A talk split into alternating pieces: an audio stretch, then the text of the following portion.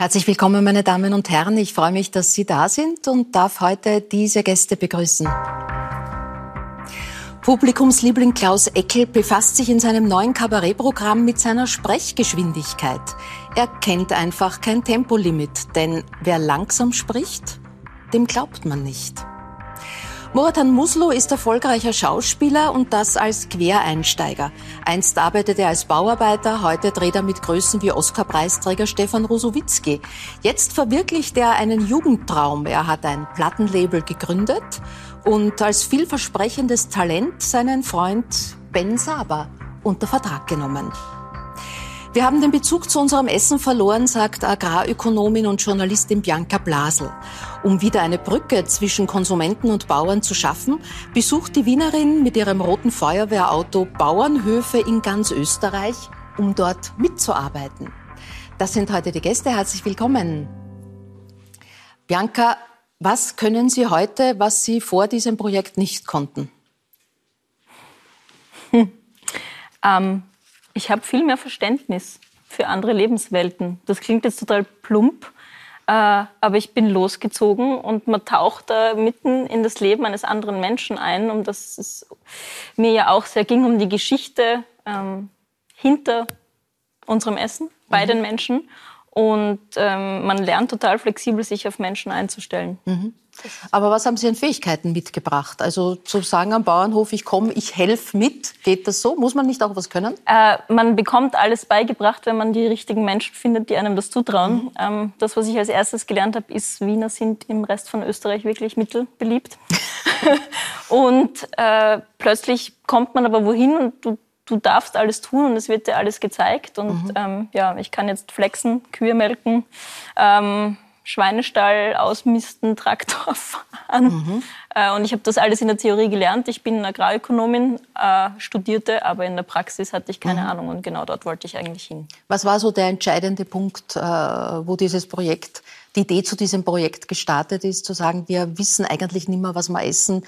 Das Schnitzel hat mit dem Schwein nichts zu tun, der Käse nicht mit der Kuh. Ja, tatsächlich hat das mit meiner Familie angefangen. Wir haben ähm, die, die längste Geschichte meines Lebens ist unser heiliger Truthahn-Tag. Den gibt's immer zu Weihnachten und meine mhm. Cousinen sind immer mit diesem Truthahn äh, gestanden und wollten das eigentlich nicht angreifen und damit nichts zu tun haben. Und äh, so ist die Idee entstanden, okay, wir haben eigentlich wirklich keine Ahnung, wo unser Essen herkommt und vor allem, wer es produziert. Mhm. Und äh, ja, Anfang der Corona-Zeit und mit einem sehr tragischen Fall in meiner Familie habe ich mir gedacht, das Leben ist zu kurz, um nicht das zu tun, was du immer schon tun wolltest. Und bin losgefahren mit dem roten Blitz. Auch das war Zufall, weil Corona-technisch wollte man, konnte man mich nicht in den Bauernfamilien ins Haus holen und dieses Auto ist mir über den Weg gelaufen. Mhm. Und so war dieses Problem gelöst und dann habe ich angefangen, von Bauernhof zu Bauernhof zu ziehen, mitzuarbeiten und plötzlich äh, wollte ich diese Geschichte erzählen und eine Brücke bauen und habe mit dem Blog äh, Melange in Gummistiefeln angefangen, weil ich mir gedacht habe, was passt besser zu Wien als die Melange und besser mhm. zur Landwirtschaft als die Gummistiefeln. Und mein, meine Herangehensweise war, naja gut, die Leute haben keine Ahnung, wir müssen halt irgendwie mit, mit ein bisschen am Schmäh und gutem Essen versuchen, da wieder eine Brücke zu bauen. Mhm. Und ähm, dann auf einem Bauernhof, den wir mittlerweile alle kennen, ist mir der Willi Geiger über den Weg gelaufen mit der Idee von Bauer to the People äh, einem Ort, wo die Menschen rund um Essen und, und Landwirtschaft wieder zusammenkommen und wieder reden. Und meine Idee war, naja, wir sind halt ein bisschen nicht mehr so gescheit und deshalb wissen wir nicht, wo unser Essen herkommt. Und wir haben auf diesem Bauernhof geredet, ähm, bei dem einen oder anderen, so der Zitronen erzählt man sich. Und äh, er hat gemeint, naja, er ist nämlich gelernter Sozioökonom und hat gesagt, du, ähm, es ist so, wir sind als Gesellschaft einfach wahnsinnig spezialisiert und leben in total arbeitsteiligen Systemen und wir, sind, wir haben nicht den Bezug zu unserem Essen und den Menschen mhm. verloren, mhm. weil wir so deppert und ignorant sind, sondern weil unsere Welt einfach so ist, so wie sie ist. geworden ist. Klaus, weißt du, was du isst? Aber in den letzten Jahren vermehrt, ja. Ich habe mich auch mit dem Thema Ernährung äh, beschäftigt, habe dann äh, als Selbstversuch vor zwei Jahren mal begonnen, Vegetarier mal eine Woche auszuprobieren, weil ich habe immer geglaubt, ohne Fleisch kann ich überhaupt nicht leben. Ist völlig mhm. unmöglich, weil ich glaube, ich habe äh, in der Schulzeit fünfmal am Tag eine Leberkassemmel gegessen. Und ähm, dann habe ich aber mal vor zwei Jahren begonnen, einmal aufs Fleisch zu verzichten und mir gedacht, das ist eine Riesenwolke, das werde ich nicht lang durchschalten. Und ich habe es bis jetzt nicht geändert. Ich habe dann gemerkt, dass eigentlich in der, dieser Vorstellung, ähm, dass, äh, dass einem was fehlt, ja, einfach viel größer im Kopf ist als in der Umsetzung.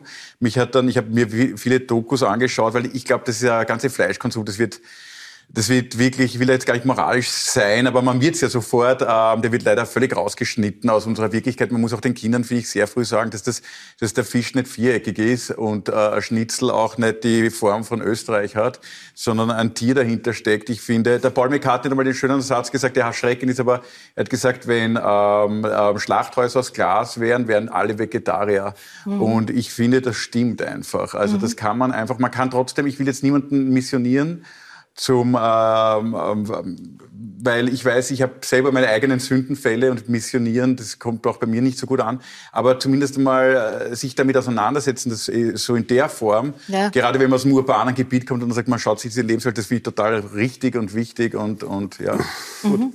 Wie schaut das bei euch aus? Bewusstes Essen? Ich stelle mir vor, an Sets, wenn gedreht wird oder so, gibt es halt irgendwelche Weckern, die man reinschiebt. ja, es gibt auch veganes Essen am Set. Äh, das, das Ding ist halt, bei, beim, also in meinem Job ist es äh, so, dass ich, äh, manchmal muss man eben, wie jetzt eben, vor, seit zehn Tagen habe ich jetzt angefangen damit, mich bewusster zu ernähren. Mhm. Und um abzunehmen, mhm. also Zucker weglassen, Fett weglassen. Und das variiert immer bei meinem Job. Mal muss das machen und mal nicht. Und ich freue mich aber immer trotzdem, wenn ich wieder gutes Fleisch zum Essen habe. Äh, äh, ja. Was will man dir antun, dass du abnehmen musst? Dein Sixpack ist doch ohnehin unübertreffbar. Nee, ja, manchmal musst du halt zunehmen und manchmal äh, abnehmen. Und ich habe nicht immer ein Sixpack, ich jetzt gerade nee? auch nicht. ich wollte dich fragen, wie man den hinkriegt. Ich arbeite mein Leben lang dran, aber mit Bauchmuskelübungen geht's nicht. Ne? Ja, es ist viel, also man sagt ja immer, 70 Prozent ist die Ernährung oder so, 80 Prozent. So. Also, sagt man nicht? Ja, ja, ja. Du wirst das wissen. Das ist eine gute Figur. Ja, ich schätze mal. Ne? Und ja. äh, der Rest ist natürlich, also zu Hause hocken und nichts tun, das bringt auch nichts. Ja. Äh, am besten ist immer, wenn man äh, zusätzlich dazu schwimmen geht oder Sport macht halt.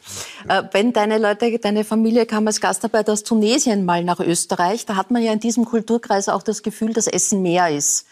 Dass da lang geredet wird, dass langsamer gegessen wird, dass, dass das auch ein gesellschaftliches Ereignis ist. Ist das so oder ist das ein Klischee? Nein, das ist definitiv so. Also man nimmt sich schon Zeit mit der Familie, man spricht sehr viel beim Essen und äh, es gibt viel zum Essen, aber jetzt auch nicht nur Fleisch zum Beispiel, sondern bei uns gibt es auch sehr viele Gerichte mit äh, Kichererbsen und, ja. und also Hummus und das Ganze. Und also bei uns ist eigentlich unsere Küche schon sehr vegetarisch und dazu gibt es halt immer ein Fleischstück oder so.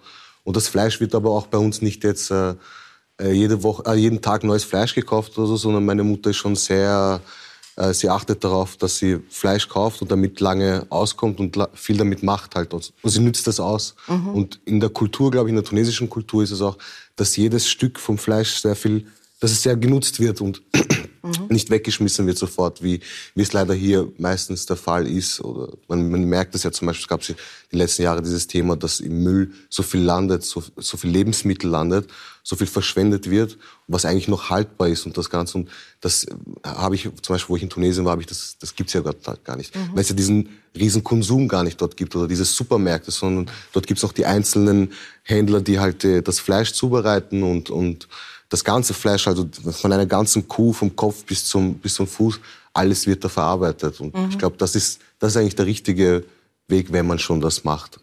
Ah, hat, hat ein Popstar wie du schon Sonderwünsche für die Garderobe? Nein, ja, de definitiv nicht. Nein, ich, hab, ich, hab keine ich bin glück, schon glücklich, wenn ich eine Semmel mit Butter und Käse habe. Das reicht mir. Vor allem beim Videodreh haben wir eh gar keine Zeit jetzt. Äh beim Videodreh tut er überhaupt nichts essen. Also ja, ich komme ja, gar nicht zum Essen eigentlich. Ich gar nicht zum Essen. Genau. Weil ihr ihn so schindet, oder was? Nein, gar nicht. ich glaube, einerseits ist er aufgeregt, andererseits ist auch, äh, ist, wir haben wenig Zeit. Mhm. Ja. Das Budget ist nicht so hoch. Mhm. Aber müssen das halt. Er isst halt wenig, ist mir aufgefallen. Schau, das sind schon sehr, sehr besorgte Gefühle deines, deines Mentors. Klaus, wenn man äh, schnell spricht, wie du das tust und das auch in deinem neuen Programm thematisierst, isst man dann auch schnell? Ja, ich, ich bin ein Schlinger, aber das ist, glaube ich, einfach auch, wenn man es ein bisschen größeren Familienkreisen zusammenkommt. Man kriegt eine zweite Portion nur, wenn man schnell isst. Mhm. Also, weil dann ist der Topf leer. Also, ich glaube, ähm, das ist einfach eine kindliche Konditionierung. Man schiebt ja alles auf die Kindheit. Das mache ich auch beim Essen. Ich schlinge wirklich leider. Wir, wir können wir uns miteinander unterhalten. Ich bin du von- schlingst auch? Ja, ja, ich bin äh, als mittlere von fünf Geschwistern aufgewachsen und ich denke auch, ich, ich kenne das Thema, sagen wir mal so. Ich kenne das Thema, ich kenne aber auch das Thema schnell reden. Hat das auch mit schnell denken zu tun? Also denkst du auch schneller als andere? Nein, ich glaube, ich denke äh, unglaublich langsam, aber ich, äh, ich rede halt, ähm, der Programmtitel hat sich eigentlich nur daraus entwickelt, weil heutzutage wir leben ja in diesem Zeitalter der Behauptungen. Ne? Also es gab ja auch in der Corona-Zeit von allen Seiten, ich habe da eine Studie, ich habe da was gelesen und dann haben wir gedacht, na gut, in der Zeit kann ich auch behaupten, wer langsam spricht, dem glaubt man nicht. Wieder eine Behauptung mehr, die überhaupt nicht stimmt natürlich und ich habe mir gedacht, das trifft eigentlich diesen Punkt der Zeit. Man behauptet einfach mal was und am, am besten verweist man dann auf irgendeine Studie von irgendeiner Uni- Universität, die es auch gar nicht gibt. Aber ich rede wirklich gerne und ich sage auch zum Beispiel immer, es heißt ja immer, man soll zuerst denken, bevor man spricht. Und bei mir ist es wirklich leider umgekehrt, weil ich merke oft, ähm, dass ich durch das Aussprechen von Dingen erst zum Denken anfange. Ich glaube, das ist auch der Sinn von Kommunikation. Wenn du ein Problem einem Freund erzählst, ist auch eine gute Sache. Ich glaube auch die Gedanken, da kommt ja nichts von dem anderen. Der kann, also wäre erschreckend, wenn der jetzt in zwei Minuten dir eine Lösung auf ein Problem gibt, worüber du seit einem halben Jahr grübelst. Das wäre dann auch für den eigenen Intellekt beschämend. Aber ich glaube, während man spricht, sortiert man alles. Was, man kommt raus aus diesem Schallplattenfeeling, das dreht sich alles im Kreis. Und deswegen, ich denke extrem viel beim Sprechen. Und nachher tut's mir dann oft leid und sagt Entschuldigung. Wann hast du gemerkt, dass äh, du schnell sprichst? Also hat Also sich ich das schon mit dem Sprechen lernen ergeben? Oder weil man kriegt ja dann über die Reaktionen anderer erst mit. Also ich, ich kenne Zuschriften, die heißen, können Sie bitte mal langsamer sprechen? Und das Ja. nehme ich ja durchaus als, als wichtige Kritik. Ja, ich habe seit 20 Jahren Zuschauer, die sich über mein Sprechtempo beschweren, ähm, aber ich ignoriere es leider, weil ich es nicht ändern kann. Ich habe es auch probiert, aber es funktioniert nach ich, eine Minute auf der Bühne und ich fange schon wieder an zum Hudeln. Es hat auch vielleicht auch mit den Textmengen zu tun. Also ich möchte alle, dass wir vor Mitternacht nach Hause kommen. Und deswegen ähm, bin ich halt dann schnell. Aber das ist halt so. Also so nach dem Motto, das Leben ist ein Pferderennen. Ist ja ein bisschen ein Pferde. Ich mache ja alles dann hektisch. Ich bin ja von, also ich habe, sage immer ab und zu im Spaß zu mir, ich habe ADHS im Endstadium. Also ich bin halt von Geburt an ein hektischer, nervöser Monkey-Mind-Mensch und das kriege ich, glaube ich, also so eine Meditations-App gibt's nicht, das mich beruhigt. Wobei ich könnte mir vorstellen, deine Frau ist Spanierin, die haben ja schon von der Sprache her ein noch schnelleres Sprechtempo, oder? Ja. Also wie geht das, wenn ihr, wenn ihr miteinander streitet oder auch nur redet?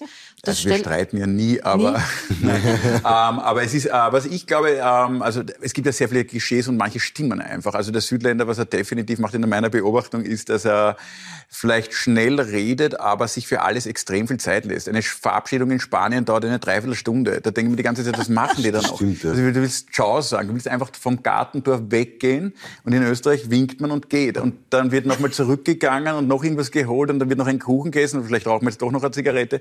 Also ich muss mir als Österreicher dann immer angewöhnen, dass wir schon eine Dreiviertelstunde, bevor wir wirklich weggehen, mit der Verabschiedung langsam anfangen, weil sonst wird's nichts. Und das ist ja ein Klischee. Aber das ist ja auch schön. Wahrscheinlich ist es genau diese Gemütlichkeit, die ich auch anziehend finde und die uns manchmal unglaublich fehlt. Dieses Ja.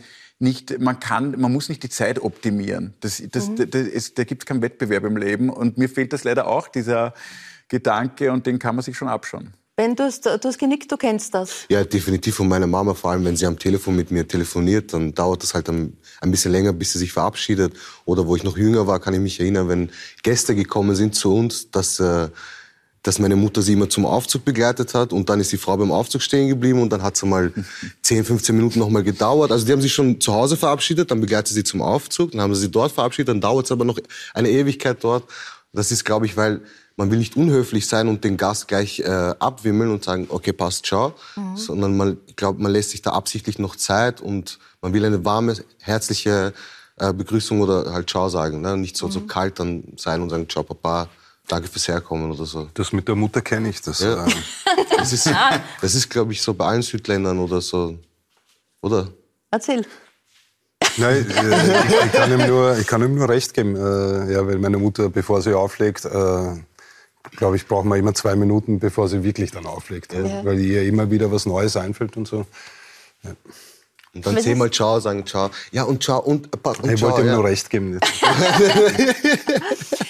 Äh, Klaus, dein Programm äh, wird im Mai Premiere haben. Jetzt spielst du schon so, weiß ich nicht, Probeauftritte oder wie, Ja, wie darf man das so nennen? Also Vorpremieren, ja, das Vorpremiere nennt sich das in, Ja. der, in der Fachsprache. Ich spüre eine wahnsinnig große Sehnsucht der Menschen, jetzt wieder ins Theater, ins Kabarett, überall hinzugehen, auch ein bisschen unbefangen zu sein, einfach eine gute Zeit zu haben miteinander. Ähm, spürst du das auch so? Oder wie ist es jetzt als Kabarettist mit neuem Programm auf die Bühne zu gehen, nach und in dieser belastenden Zeit? Also es war echt für mich auch sehr interessant, weil ich wieder das äh, alte Programm gespielt habe, dann in dieser Maskenzeit, ehrlich gesagt, da war ich sehr skeptisch, ob das funktioniert. Und ich fand, ehrlich gesagt, die Stimmungen wurden immer besser, weil die Leute sich so gefreut haben, dass äh, wir da sein können unter allen Bedingungen mit 3G, 3G plus Maske, Abstand. Und die Abende waren eigentlich äh, fulminant. Also die waren teilweise mit Maske, fand ich sie besser als ohne Maske. Ähm, jetzt wird die Maske wieder abgelegt, was ich äh, vielleicht äh, begrüße und gleichzeitig dadurch bedauere, weil die Freude groß war. Da war viel Energie. Jetzt merke ich natürlich durch diesen ähm, ähm, äh, Despoten da im Osten, äh, dass wieder ein gedrücktes, eine gedrückte Grundstimmung ist. Also ich habe jetzt auch im jetzigen Programm versucht wirklich die Leute eskapistisch ähm, zu unterhalten, Alltagsbeobachtungen zu machen, die Leute viel zum Lachen zu bringen, trotzdem ein gewisses Niveau nicht zu verlieren. Aber ich setze mich, ich möchte diesen Makrokosmos, den wir auch nicht lösen können, auch ich schon gar nicht in einem kleinen oder in einem größeren Theater, den behandle ich gar nicht. Ich ignoriere das jetzt, sondern ich möchte echt die Leute einmal eskapistisch zwei Stunden rausbringen aus dieser Spirale.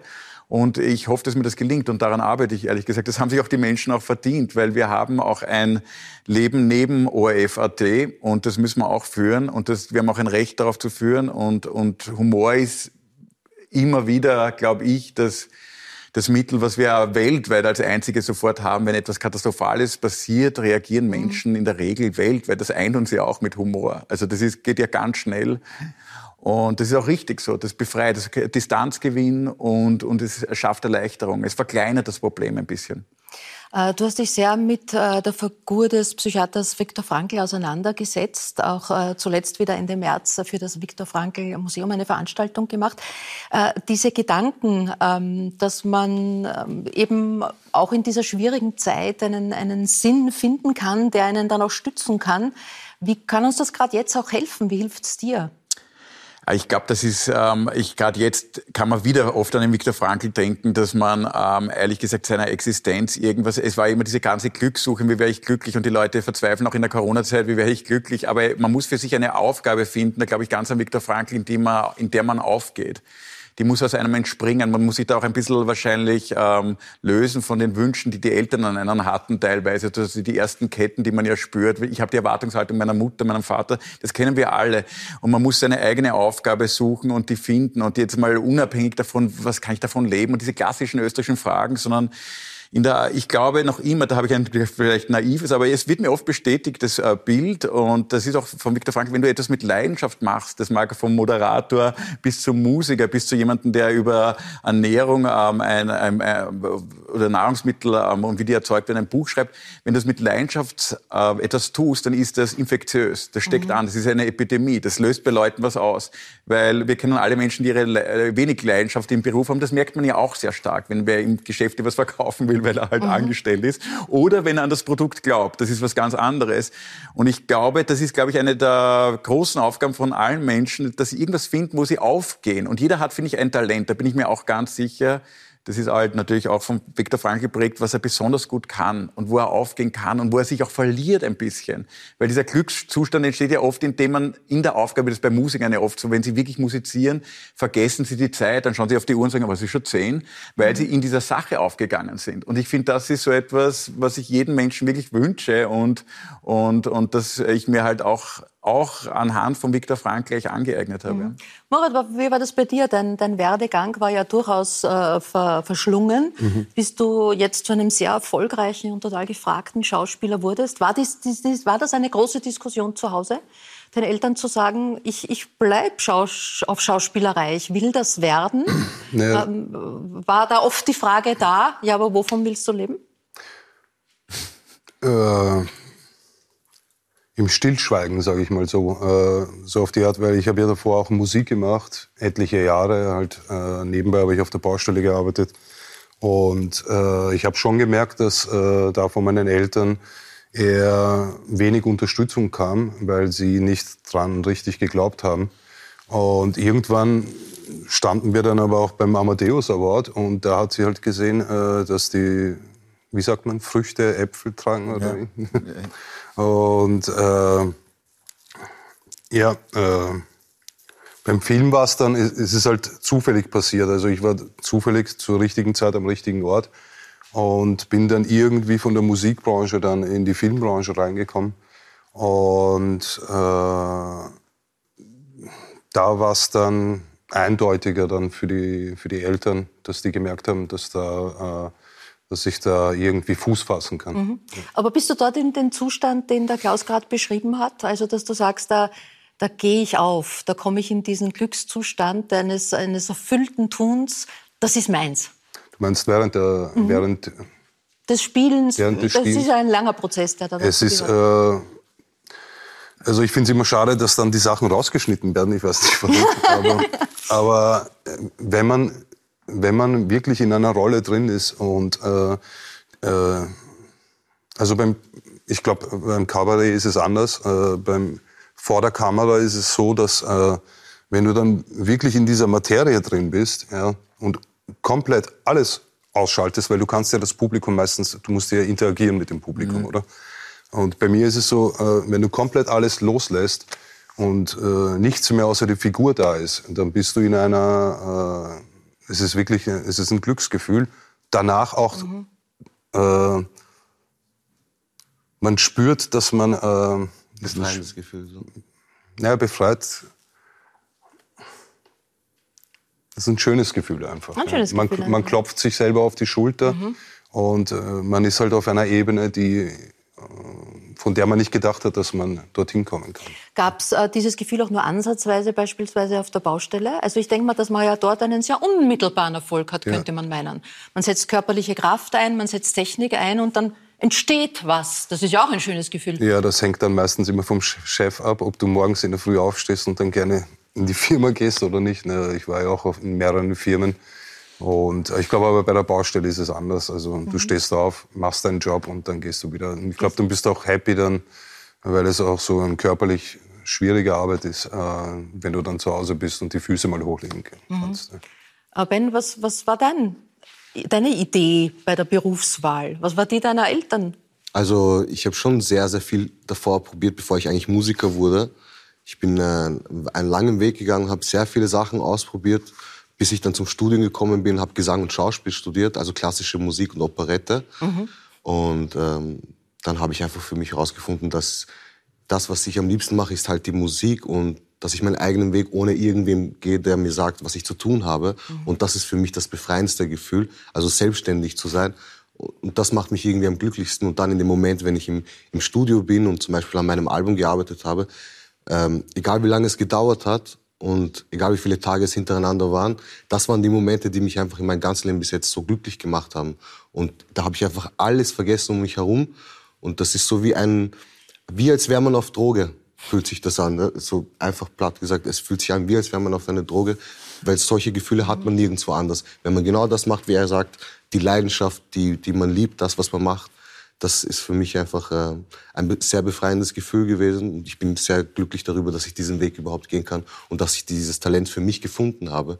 Weil ich glaube, das ist sehr schwer für manche Menschen da draußen. Die meisten haben ein, also die, alle Menschen haben ein Talent.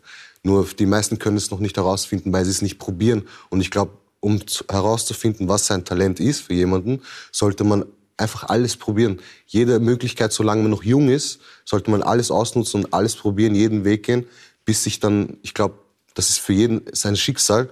Wir haben alle ein Schicksal und äh, für jeden geht es dann irgendwann auf, wenn man einfach mhm. probiert und dem hinterhergeht. Äh, Bianca, sind das Gedanken, die Ihnen auf Bauernhöfen auch begegnen? Selbstverwirklichung, in den Flow-Zustand kommen? Äh, oder sind das, äh, sind das Spintisierereien verkopfter Großstädter und es gibt einfach Tätigkeiten auf unserer Welt, die einfach getan werden müssen? Es ist beides. Also ich muss ehrlich sagen, ich kann dem extrem viel abgewinnen, weil auf der einen Seite betrifft es mich persönlich, weil meine Eltern haben die Hände über dem Kopf zusammengeschlagen, wie ihr Wiener Kind plötzlich Landwirtschaft studiert hat und haben sich gedacht, was willst du mit dem? Mit dem kannst du nichts anfangen. Und auf den Bauernhöfen, ähm, es ist, äh, in, die Lebenswelten sind so unterschiedlich und äh, Bauern sind genauso unterschiedlich, wie wir fünf Menschen hier an dem Tisch unterschiedlich sind.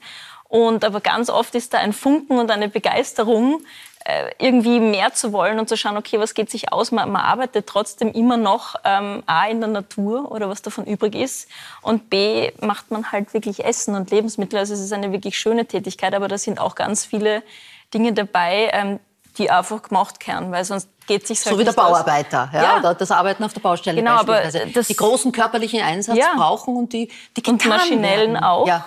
Und ähm, es braucht aber, glaube ich, beides im Leben und das ist das ist was irrsinnig Spannendes, weil es gehört, gibt Dinge, die gehören getan. Und wenn man es dann aber schafft, ähm, weiter motiviert zu bleiben und begeistert zu sein, ich glaube, das, das ist es, was es ausmacht. Und das habe ich nicht nur auf den Bauernhöfen gelernt, sondern auch für mich selber, weil ab dem Zeitpunkt, wo ich das gemacht habe, wo ich gemerkt habe, wahrscheinlich war es das immer schon, mhm. Ist, ist dieser Knopf aufgegangen. Und mit Schmäh und Essen geht es einfach. Klaus, als du letztes Mal da warst, hast du dein Buch präsentiert, in dem du dich in Gegenstände hineinversetzt hast. Mhm. Äh, ist da jetzt in der Corona-Zeit was Neues dazugekommen? Ähm, Gegenständen? Ja, außer der Maske.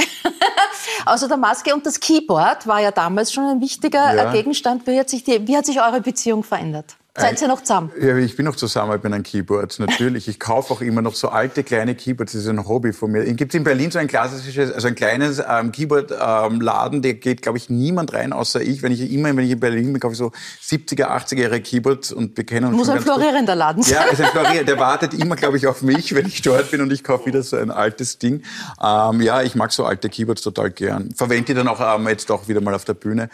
Und ja, aber zu Gegenständen habe ich immer eine, eine große Beziehung gehabt. Ja. Also nochmal, ich finde ja nach wie vor, dass wir Menschen uns in den Gegenständen ähm, widerspiegeln. Also jeder mhm. ist ein bisschen etwas in einem Gegenstand. Jeder mhm. Gegenstand hat eine Funktion und wir sind auch Teil der Gegenstände.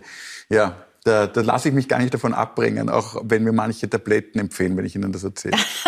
wie, viel wie viel Bianca Blasel steckt im äh, Roten Blitz? Alles.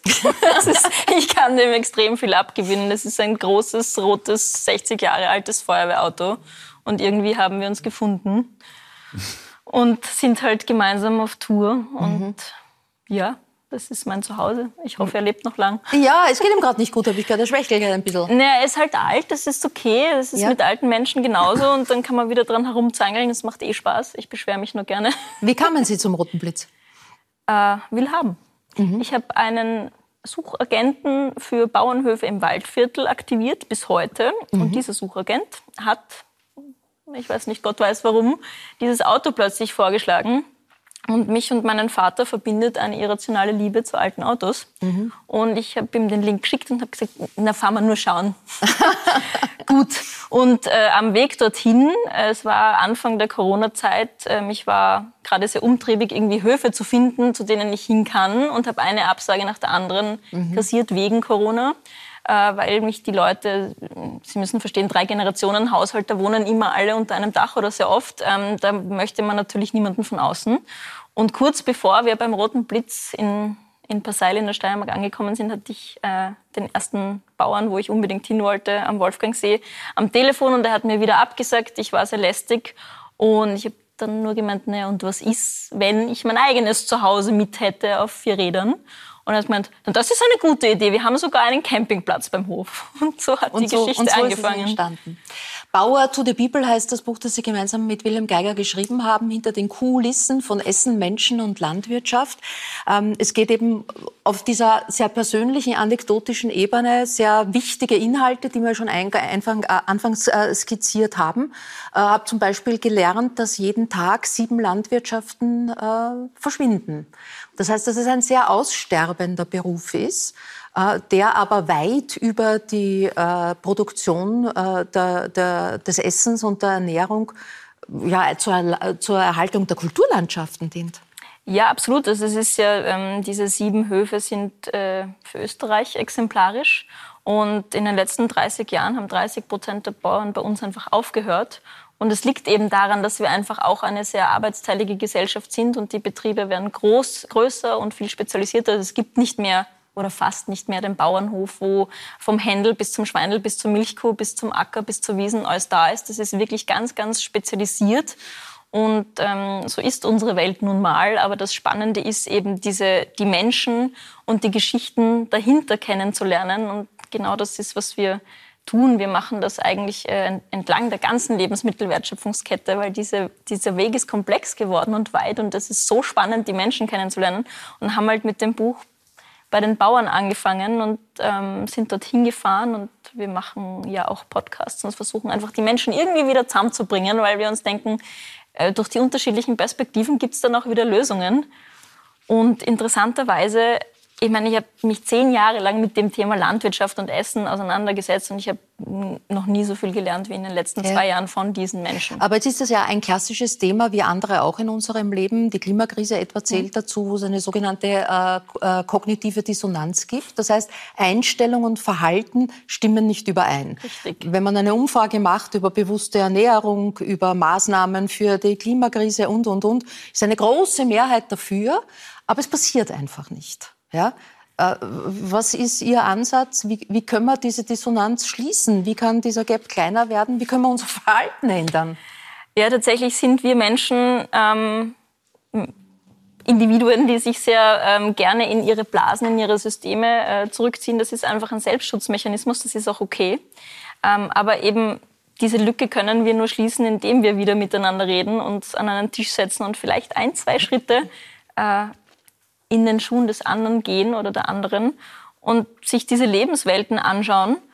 Äh, und insofern kann das nur funktionieren, wenn wir uns ein bisschen vielleicht aus unseren Blasen rausbewegen oder uns wieder annähern, weil es einfach auch Spaß macht. Wir sind ja sehr, wie soll ich sagen, ähm, bestätigungsgetriebene Dinge, wir Menschen, und wollen halt dieses positive Feedback. Mhm. Und äh, wenn wir was ändern müssen, finden wir das gar nicht so super. Also auch Thema Klimakrise, wenn es uns nicht betrifft, pff, joe. Ähm, jetzt gerade durch die Situation in der Ukraine wird ganz viel ganz transparent und plötzlich spüren wir es. Und plötzlich spüren wir, keiner hat vorher gewusst, dass das einer der weltweit größten Weizenproduzenten richtig. ist. Und plötzlich denken wir, hoppala, unsere Semmel wird teurer, weil da der Despot. Genau. Und erst wenn, wenn dieses, dieses Wissen, was wir ja eigentlich wissen, zu einem Bewusstsein wird, wo wir es wirklich begreifen, dann passiert vielleicht was in uns. Und genau das wollen wir im Prinzip tun und die Menschen an einen Tisch bringen, auf welchem Wege auch immer. Und vielleicht mit diesem Buch einfach sehen, okay, das kann auch Spaß machen. und Ganze. den Podcast kann man hören, der ja. beim Ö3 Podcast Award äh, den tollen vierten Platz errungen hat. Also da gibt es schon ein Interesse und, und äh, ein Bewusstsein, ein, eine Sensibilität bei den Menschen. Ich glaube, dass es das auf jeden Fall gibt und ich glaube, wenn man das mit dem, mit dem Schmäh packt und wir Leute mögen uns ja meistens äh, am Ende des Tages und finden uns gegenseitig spannend, ähm, dann kann es auch was, was bewirken und dann kann es auch was sein. Und es ist, glaube ich, ein, ein Thema der Stunde. Und mit dem To-Do-Finger wird es halt nicht funktionieren. Ja. Das funktioniert bei kleinen Kindern schon nicht. Das funktioniert mit, mit Spaß und, und Geschichten, so wie sie sind. Und halt einem Dialog, der fernab ist von dem Kitsch aus der Werbung und dem Skandal äh, vielleicht in Medien oder von irgendwelchen NGOs. Es hat alles seine Berechtigung, aber am Ende des Tages geht es darum, dass man dann sich zusammensetzt und wirklich eine Lösung findet. Mhm. Also Sie haben gelernt, die Kuh ist nicht lila. Wir haben die, erstaunlicherweise, ja. Äh, wir haben die Bauern reagiert. Also Sie haben schon gesagt, äh, gegenüber einer Wienerin gibt es einmal grundsätzliche Vorbehalte. Äh, wie geht das weiter? Tja, ähm, ganz unterschiedlich. Es ist ja jeder anders und anders offen oder weniger. Ähm, Gerade bei Bäuerinnen und Bauern, die Tiere halten, äh, spürt man wirklich eine Art Angst ähm, vor allem wenn es um Schweine und Hühner geht, weil das ist einfach so ganz anders, äh, als wir Menschen uns das eigentlich vorstellen, wie diese Tiere gehalten werden. Und das sind aber Menschen, die ganz oft äh, halt ihre Lebensgrundlage dort haben und das machen, oft mit Leidenschaft, manchmal nicht. Die Bauern sind so unterschiedlich wie jeder andere von uns.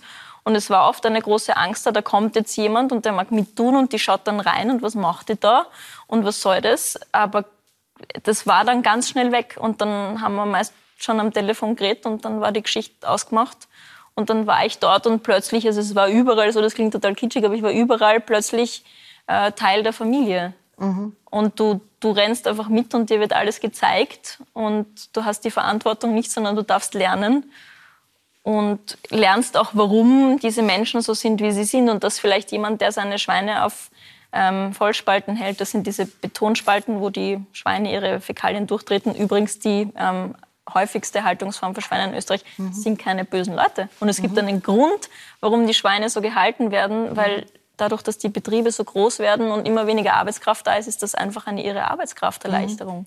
Und das es war äh, zuletzt Madeleine Becker da, eine junge Frau, die auf einem äh, Bahnhof in Kärnten als studierte Historikerin ein neues Zuhause gefunden hat, die sich selbst als Kuhstreichlerin als, äh, bezeichnet, weil sie sagt, die Nutztiere brauchen auch unsere Zuwendung und den Unterschied, den wir beispielsweise zwischen Haustieren und Nutztieren machen, eigentlich so nicht zu erklären ist.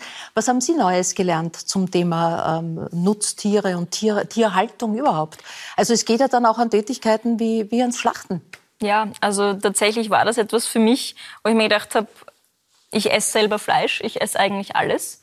Und wenn es, es war ein Tier, das muss uns bewusst sein, das war auch das, was ich meiner Familie immer gepredigt habe. Wenn es das essen willst, das war halt ein Viech.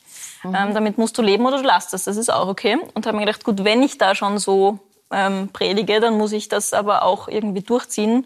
Und habe halt äh, dann die Bitte an die diversen Bauern gestellt, die noch selbst schlachten. Das ist ja dem, auch dem Aussterben begriffen, inbegriffen. Ähm, bitte darf ich dabei sein, beziehungsweise bitte zeigst du mir, wie das geht, darf ich das selber tun, was ja nicht selbstverständlich ist und da war auch große Skepsis da. Und wenn man dann merkt, das ist ein Tier und du hast das irgendwie den ganzen Sommer betan und betreut und alles, was halt dazugehört, und dann bist halt du der Mensch, der mit ähm, der Betäubung und dem entsprechenden Schnitt, der zum Tod führt, halt dafür verantwortlich ist. Dass das haben Sie sich zugetraut und getan. Ja, zugetraut. Ich, ich wollte eigentlich nur dabei sein und es war dann so, dass ich einfach dieses Messer in die Hand bekommen habe und dann ging alles so schnell und mir wurde gezeigt, wie ich das ordnungsgemäß mhm. machen soll. Und ich bin schon daneben gestanden und dann liegt ein Schwein vor dir und es ist tot und es blutet. Und ähm, ich habe ich hab halt schon geheult. Und dann, mhm. dann passiert aber was in einem Kopf.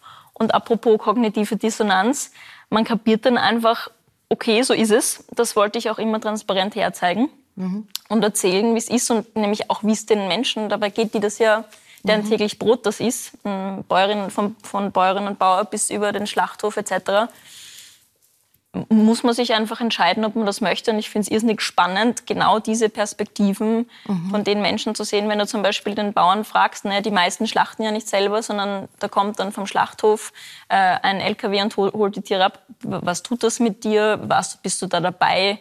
Was macht das mit dir? Und ja, es ist halt eine hochspezialisierte Kette und bis zu dem Schwein im Stall kommen wir ja gar nicht mehr.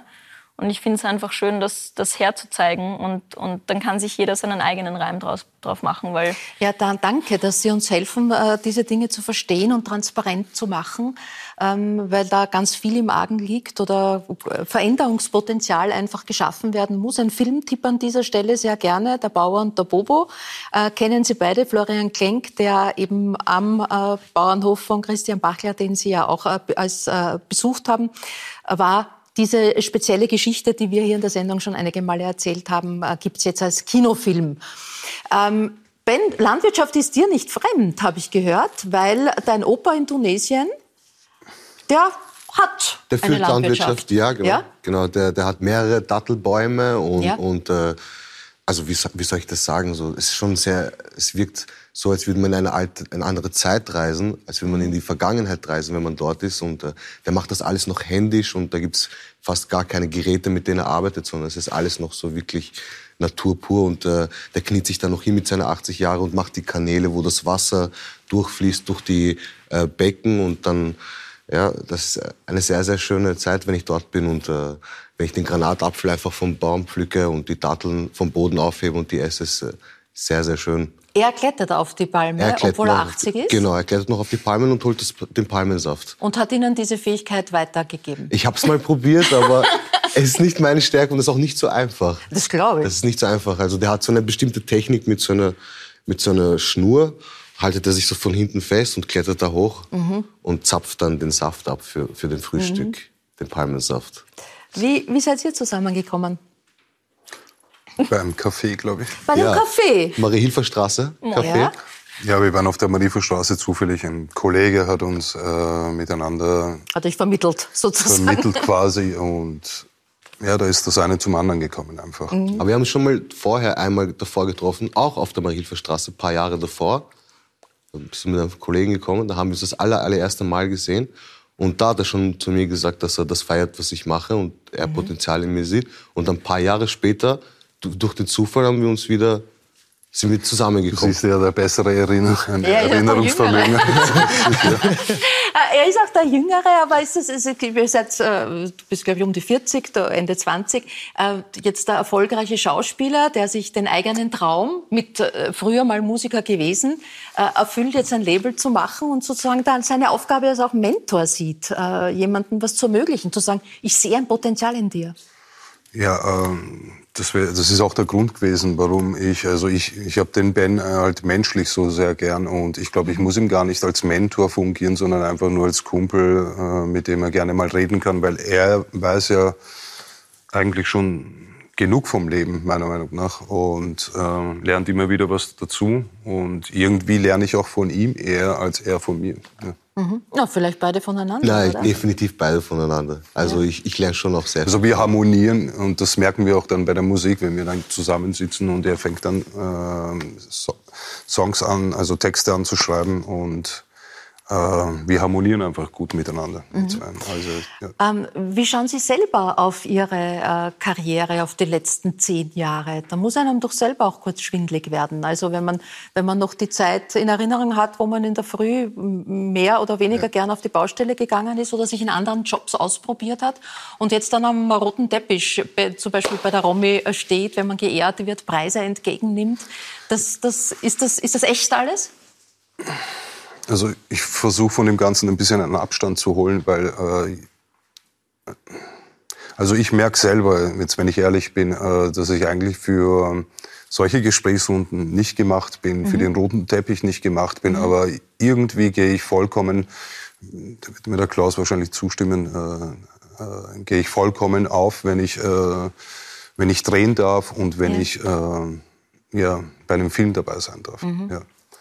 Und das ist eher meins, glaube ich. Ja, aber ich, ich- ich danke Ihnen da sehr, dass Sie trotzdem da sind. Habe großen Respekt Ja, nicht- davor, dass Sie auch sagen, da, dieser Teil der Arbeit ist nicht so meins. Das kann ich gut nachvollziehen. Nein, ich wollte ich wollt jetzt ehrlich sein. Ja, ja, das finde ich total sympathisch. Und ich, ähm, ich bedanke mich überhaupt, dass wir hier sein dürfen. nein, nein, nein, nein. Das, die, Ehre, die Ehre und die Dankbarkeit ist auf meiner Seite. Aber ich tue mir halt schwer, ich bin halt nicht so wortgewandt, ich, bin, ich denke langsam, ich rede langsam. Und Ja. Wir werden halt Besser. bei die. Ich bekomme halt eher die Scripts und die Ja. muss ich dann äh, durchgehen und lernen und für mich äh, konzipieren und äh, da liegt eher mehr eine Stärke, glaube ich. drin. Ja. Oder auch Aber- beim Drehen. Aber, aber gerade äh, wenn man dann innerhalb von äh, einem Jahrzehnt, also von zehn Jahren, so eine Entwicklung macht und merkt, was diese Branche viel mehr ist als das nur tun, Ja.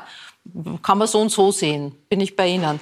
Ähm, muss es einem ja noch mehr suspekt sein. Das sind doch dann noch unwirklichere Momente, der rote Teppich oder wenn die Kamera auf einen gerichtet ist, wenn man Interviews gibt und sagt, eigentlich, was mache ich da? Ja, die, es ist die Zeit, die sich ändert, glaube ich. Ich meine, damals war da, äh, damals bin ich immer gesessen und äh, bin äh, heimlich nachts bis 6 Uhr in der Früh habe ich mir die Oscarverleihungen noch angesehen, weil die einfach anders waren wie jetzt die letzten sieben Jahre, meiner Meinung nach, wo auch viel Poli Politik reinmischt, glaube ich. Und es macht mir einfach keinen Spaß mehr, so wie damals, sich das anzugucken. Oder äh, oder ähm, Jetzt habe ich einen Hänger. Das macht nichts.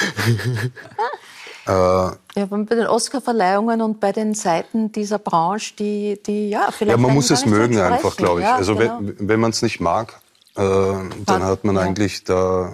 Oder auch ins selber gewichten, was man ja tun kann. Man sollte sich halt zugestehen, ob man äh, für das äh, gemacht ist oder nicht. Ja. Und ich bin eher nicht für sowas gemacht. Ich bin eher im Background. Äh, da fühle ich mich wohl. Da bin ich, äh, da bin ich ich, ich, so, Mhm. so quasi. Ja. Ähm, politisch angesprochen, gerade im Moment ein, eine ganz tolle Produktion, Hinterland, mit Ja. Stefan äh, Rosowitzki. Äh, Sie spielen einen Heimkehrer aus dem Ersten Weltkrieg. Wir sehen ähm, ganz dramatische Kriegsbilder auch in diesem Film. Jetzt ist es plötzlich in einer, das einen ganz anderen Konnex in einer Welt, die diese Kriegsbilder jeden Tag in den Nachrichtensendungen Mhm. sieht. Wie geht es Ihnen selber damit?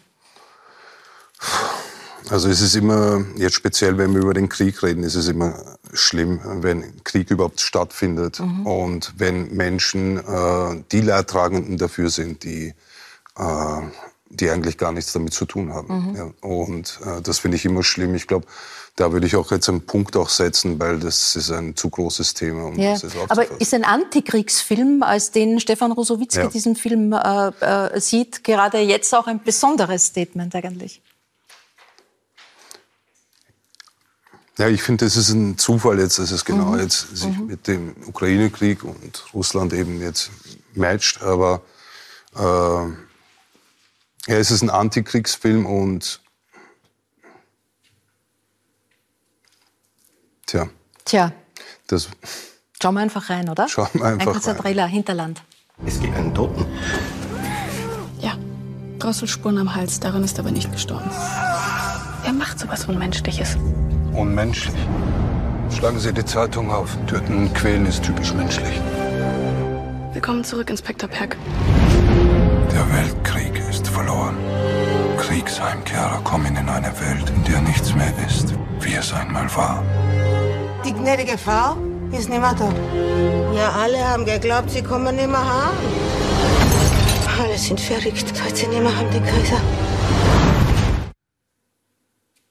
Hinterland, das technisch Besondere an diesem Film, der ganze Film wurde in der Bluebox gedreht. Genau, ja. Das ist mir unheimlich schwierig vor. Ja, äh, man muss sich erst mal dran gewöhnen, aber ich glaube, es ist auch gut, wenn es so ist, weil äh, der Fokus liegt dann mehr bei dem Partner und man ist richtig fokussiert, mhm. zusammen mit dem Partner gemeinsam die Szene durchzuspielen. Und ich glaube, da kommt dann auch mehr raus aus einem, als wie wenn man jetzt direkt äh, äh, mit einer Kulisse arbeitet. Ja wo man halt auch abgelenkt ist von vielen verschiedenen Sachen. So liegt der Fokus eben direkt bei dem Schauspielkollegen mhm. oder bei der Schauspielkollegin. Wie haben Sie sich vorbereitet auf die Rolle als Kriegsheimkehrer? Ähm, also es war so, dass ich äh, ich habe recherchiert, ich habe mir Dokus angeguckt und mhm. ich habe auch Bücher gelesen, in der Stadt, äh, Stadtbibliothek und habe mir Sachen angeguckt. Und irgendwie bei meiner Recherche bin ich früh drauf gekommen, dass ich eben nicht in dieser Zeit war und dieses Leid nicht äh, irgendwie wollte ich es für mich gewinnen. Und äh, da habe ich eben angefangen, mich selber zu indoktrinieren mit den Bildern. Mhm. Ich habe ich hab, ich hab die Geschichte eher auf die Seite gelegt, äh, weil es doch ein Kriminal, eine Kriminalstory ist. Ja. So liest sich auch das Skript. Aber was mir wichtig war, waren die Bilder, die diese Figur eben aus dem russischen Gefangenenlager mit nach Wien mitnimmt und diese eben ständig äh, mit sich mitspielt, äh, im Kopf hat. Ne? Mhm. Und so habe ich mich, äh, die habe ich dann auch während dem Set, äh, während dem Dreh wieder rebootet. Und ich habe mir, manchmal bin ich gesessen, vier, fünf Minuten lang bei nur einem Bild und um mir das einzuprägen. Und so bin ich auch in die ganze Story hineingegangen. Es ist auch so, dass ich das Skript gelesen habe und mit dem Stefan Rusowitzki dann sind wir früh draufgekommen, auch bei der ersten Drehbuchbesprechung, dass äh, diese Figur irgendetwas Comicartiges hat, was mhm. äh, weiß nicht, wie man das jetzt verbinden soll, aber dass das ein Superheld ist eigentlich, der aufgeweckt gehört mhm. und dass diese Transformation während dem während dem ganzen während der ganzen Geschichte äh, hoffentlich auch aufgegangen ist. Mhm. Ben, wie verfolgen Sie äh, die Karriere äh, von Muratan als Schauspieler und das, wie, wie er die Dinge auch angeht und sieht, auch diese Branche mit kritischem Blick sieht? Also ab und zu im Studio, wenn ich vorbeigekommen bin und wir Musik machen wollten, äh, hat er immer ein Meeting gehabt oder ein Gespräch davor gehabt oder hat sich vorbereitet auf ein Skript und dann sehe ich einfach, wie voll fokussiert er eigentlich in diesem Ding ist und das tut mich dann auch irgendwie motivieren und gibt mir dann auch irgendwie positive Energie. Und ich bin dann, manchmal denke ich mir dann halt, ich sitze da eigentlich neben einem krassen Schauspieler, weil ich feiere sehr, was er macht. Mhm. Ich, ich finde, er ist einer der besten deutschsprachigen Schauspieler und er macht sein Ding einfach mega. Und die Filme, die er auch mitgemacht hat, äh, zum Beispiel auch Netflix-Serie und so, super einfach. Und das, das ist für mich einfach immer so spannend, ihm zuzuschauen und wie er dann im Film ist und dann wie er privat ist, wenn wir miteinander im Studio sind. Und zum Beispiel auch beim Videodreh führt er auch sehr oft die Regie. Also er leitet die Leute und da mhm. geht er auch voll auf. Und ich glaube, das ist einfach sein Ding, dass äh, etwas zu kreieren, wie einen Film oder ein Musikvideo. Mhm. Und da geht er voll auf und das äh, beeindruckt mich und inspiriert mich auch Mhm. auf eine Art und Weise. Ja, es freut mich, dass wir auch da einen Ausschnitt sehen dürfen. Heute Nacht heißt äh, die erste Single Ben Saba. Und ich liefer wie bestellt gegen die Einbahn.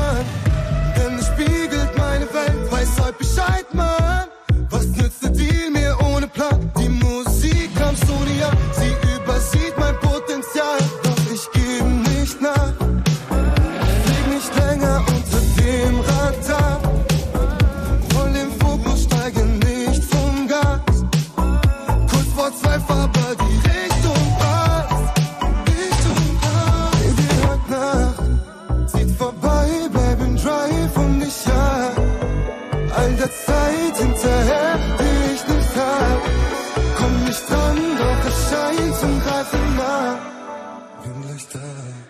Ben Saba. Ich habe gehört, du bist Fan der 80er Jahre. Definitiv. Aber du bist doch zu jung dafür eigentlich. Ich glaube nicht, dass man, für, dass man ein bestimmtes Alter dafür braucht. Wir haben heute YouTube und das Ganze, Gott sei Dank. Und man Ja. kann auf alles zurückgreifen von früher. Und ich bin schon mit, glaube ich, sehr, sehr früh auf diese Zeit der Musik äh, äh, gestoßen. Da bin ich auch sehr glücklich darüber. Also ich liebe die 80er genauso wie die 60er und 50er Jahre. Louis Armstrong und Aretha Franklin. Das höre ich sehr gerne zu Hause oder auch wenn ich unterwegs bin mit meinen AirPods. Das ist für mich eine zeitlose Musik, die, die mich sehr, sehr inspiriert und äh, die ich auch sehr, sehr liebe und die mich, glaube ich, auch in eine Richtung geschickt hat, die ich, die ich jetzt Gott sei Dank mache, so eine Art Musik. Ähm, ja, ich liebe die 80er, ich liebe Falco. Ja, ich hast hab gehört, ja. Du hast ja eine Vergangenheit mit dem Typen, deswegen bin ich auch irgendwie äh, ähm, sehr, sehr glücklich darüber, dass ich heute da sein darf und dich kennenlerne persönlich. Und äh, der hat mich auch, der Typ hat mich sehr inspiriert. Äh, In welcher Weise? Was, was hast du dir da... er war einer der ersten deutschsprachigen äh, Rapper. Ja. Er war sehr urban, finde ich. Und der, er hat einen Weg eingeschlagen, den eigentlich davor keiner im deutschsprachigen Raum eingeschlagen hat. Und er war sehr eigen und hat einfach Melodien kreiert, die für mich, die mich so berührt haben. Und ich wirklich, ich krieg nicht genug. Ich könnte ein Lied von ihm hundertmal hören, weil es einfach eigen ist. So eigen. Und das ist das, was ich auch erreichen will. Und äh, der hat mich sehr inspiriert, der, der Herr Falco. Und ja, möge er in Frieden leben. Das ist auch einer der großen Punkte, was mich an ihm so begeistert, Ja. wo ich von ihm auch lerne. Äh, Er hat große Ziele und äh, er lässt sich nicht davon abbringen und er schämt sich auch nicht, die zu sagen. Er würde gern Stadien und Hallen füllen und äh, das gefällt mir einfach so richtig und Ich glaube, das ist so, jeder hat eine Mission. das ist ein großes Plus, glaube Ja, ich. ich sehe das als meine Mission irgendwie. Und ich glaube, jeder von uns hat eine Mission. Und äh, genauso wie der Murat dann eine Mission hat, habe ich auch genauso meine Mission. Das halt eines Tages vielleicht äh, Stadion zu füllen und äh, viele Menschen zu berühren. Von jung bis Ja. alt. Jede, jede Äh, du, du bist in der Großfeldsiedlung aufgewachsen, lebst, glaube ich, dort immer Genau, noch, Murat ja. in, in Otterkring.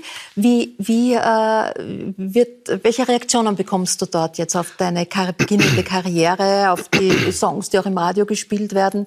Ähm, Also, es ist zwar ein hartes Pflaster, die Großverzählung, aber es sind sehr herzliche Menschen dort. Und oft, wenn ich jetzt mal beim Einkaufen bin oder so, kommt schon mal die Mutter von einem Freund von mir und sagt, wow, ich habe letztens dein Video gesehen und äh, schön, wie du dich entwickelst. Und äh, auch die Jugend äh, kommt auf mich zu. Und äh, ich glaube, ich inspiriere die auf einem Weg, ja, dass man es auch von dort raus schaffen kann, dass man seinen Weg gehen kann. Und das ist für mich auch sehr wichtig. Ich nehme auch dann die Zeit, dass ich mit denen rede und äh, sie denen klar zu machen, dass es, dass alles eigentlich möglich ist. Egal wo du herkommst, egal wo du bist, egal wo du hingehen willst, dass, dass jedes Ziel möglich ist, wenn man nur daran glaubt und dem hinterherläuft. Ja.